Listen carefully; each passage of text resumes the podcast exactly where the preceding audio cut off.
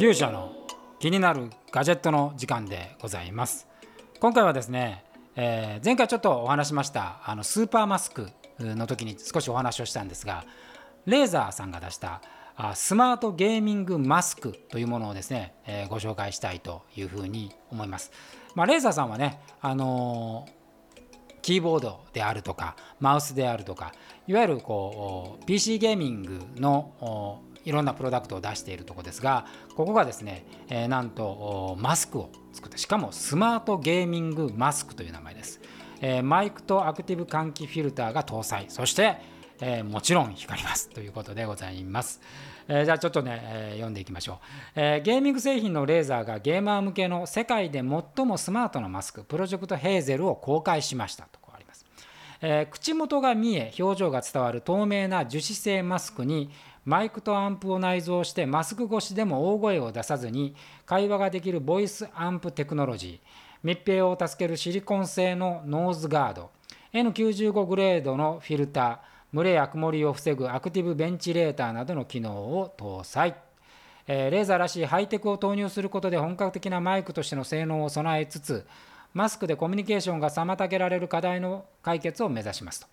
えー、約1677万色とんでもないですねからカスタマイズできるレーザークロマ RGB ライトももちろん標準装備でございますと。えー、いうことです。もう本当にクラクラしますね。えー、前回、 will.i.am のプロジェクトで、えー、少しご紹介をしましたが、原則的ですね、あのパターンと、まあ、ほぼ近しい状態です。まあ、違うのはですね、口元が見えるこれ後でまたサムネに貼っときますけど口元が透明なんで、えー、口が見えるっていうのがああります。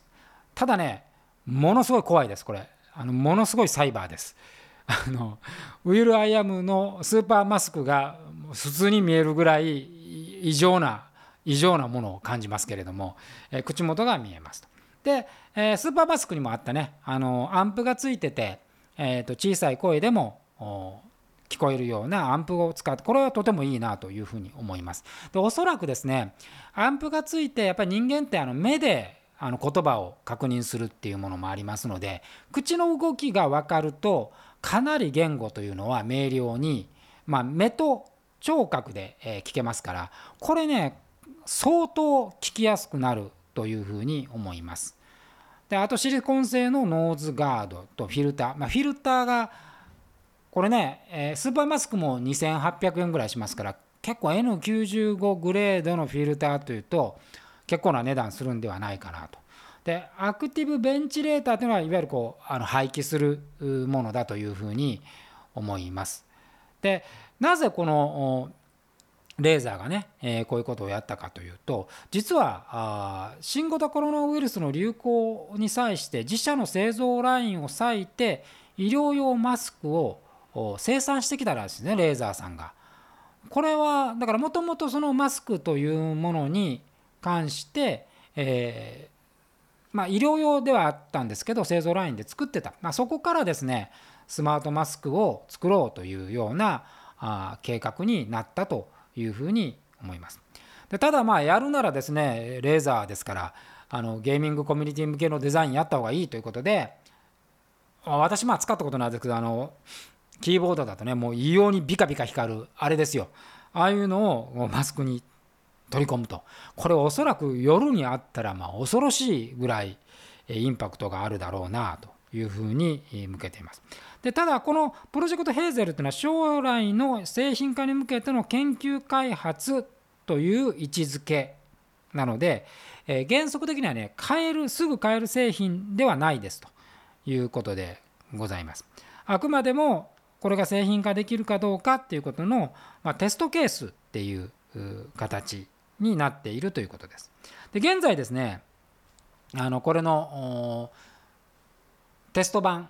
の募集がありまして私このテスト版の募集に今応募をしております。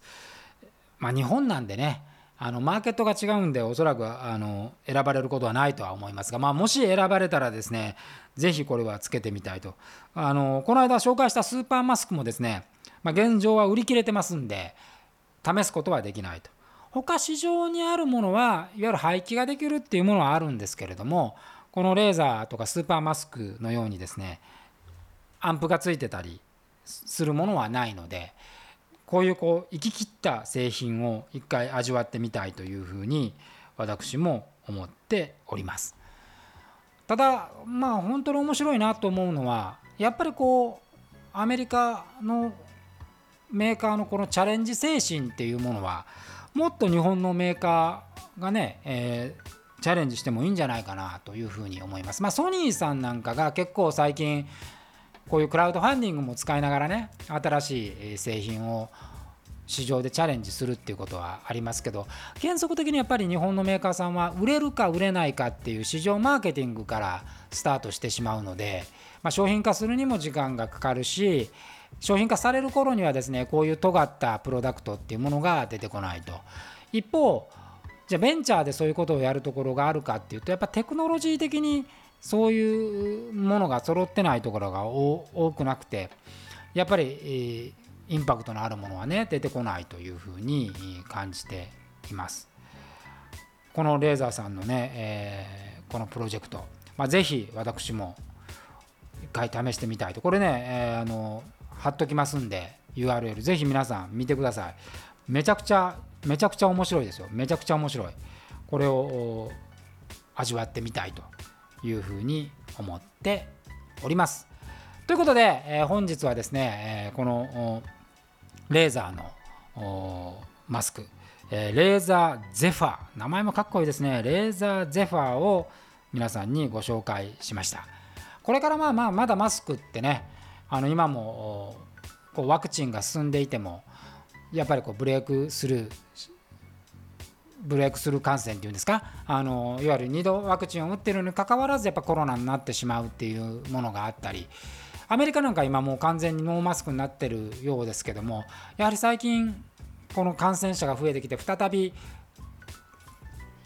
こういうふうにあのマスクをつけてやっぱ感染予防しなきゃいけないっていう形になってきてるんで、まあ、ひょっとするとですね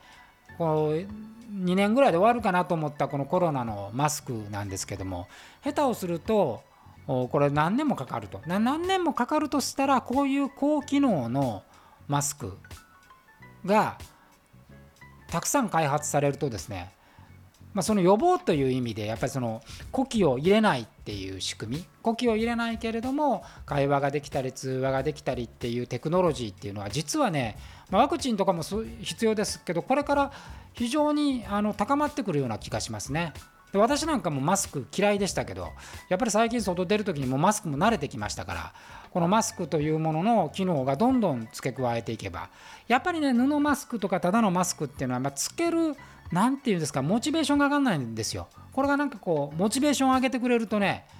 このやっぱガジェット好きとしてはこのマスクっていうものもがぜん興味が湧いてくるっていう形になりますしもし私が日本でですねこのゼファーあの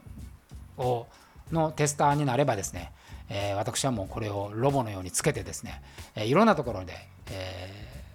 活躍してみたいあの広めてみたいというふうに思ってそこからまあ日本のメーカーなんかもねどんどんこういうマスクの業界なんかに入っていけばいいのにというふうに本当に思います。やっぱりこのゲーミングメーカーみたいなところがこういうマーケットに果敢に参入しようっていうのがやっぱアメリカの面白いっていうかあのベンチャー製品精神が溢れてるところだなというふうに思います。日本なんかもねあのソニーさんにしたって、え、パナソニックさんにしたってもっとこういうチャレンジをして、え、もらった方がいいんじゃないかと絶対にこのマスクのマーケットっていうのはねあのテクノロジー化すると私あると思うんで、え、チャレンジしていただきたいなというふうに思います。ということで、え、本日の気になるガジェットはレーザーのマスクをご紹介いたしました。ぜひ皆さん一度ねあの記事見てみてください。ということで、え、また次回お会いしましょう。さようなら。